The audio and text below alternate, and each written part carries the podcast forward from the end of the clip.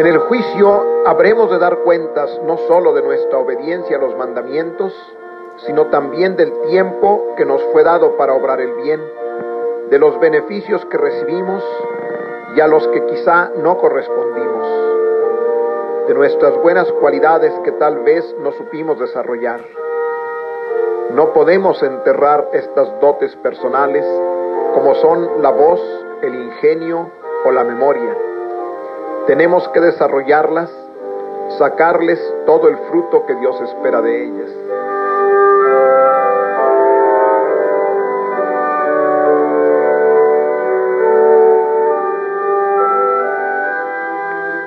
Tenemos que rendir cuentas del ingenio recibido y también de sus frutos, como en la parábola de los talentos.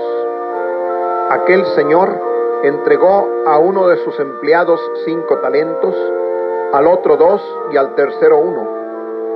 El que había recibido cinco los negoció consiguiendo diez. El de los dos talentos ganó cuatro. El último, en cambio, por un malentendido temor al dueño, enterró el único talento recibido hasta que él volviera.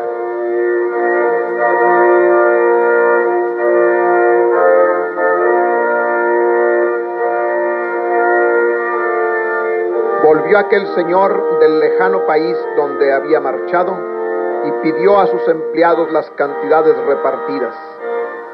Grandes fueron los elogios y la recompensa para los dos primeros, por haber multiplicado el número de sus monedas gracias al trabajo propio. Muy severas, en cambio, fueron las palabras para el siervo temeroso que escondió su talento, impidiendo de esta manera que diera alguna ganancia.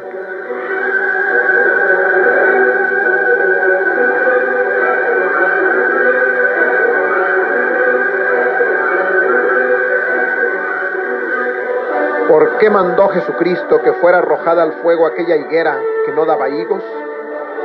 Sencillamente por eso, porque era inútil, porque no cumplía con su fin. Dios nos ha hecho sus colaboradores en la obra de la creación. Ha querido que pongamos nuestro ingenio y nuestras habilidades al servicio de la ciencia para conocer mejor los secretos de la naturaleza ha querido que pongamos algo personal en la extensión de su reino. En una palabra, que demos frutos para no ser cortados y arrojados al fuego como la higuera estéril del Evangelio.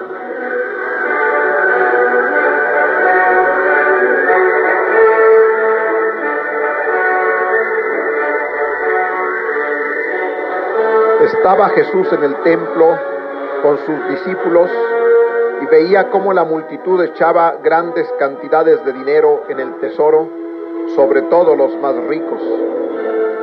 Vio también como una pobre viuda depositó solo dos moneditas. Más que el número de obras, lo que pide Dios es el rendimiento conforme a las cualidades recibidas. A quien mucho se le dio, mucho se le pedirá.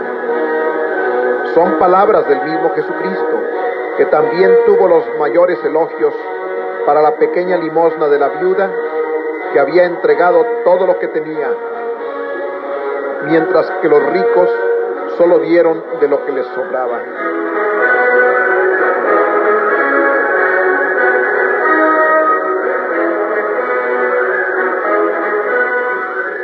Para ti existe otro punto de mucho interés para la hora del juicio la profesión u oficio que desempeñes en la vida.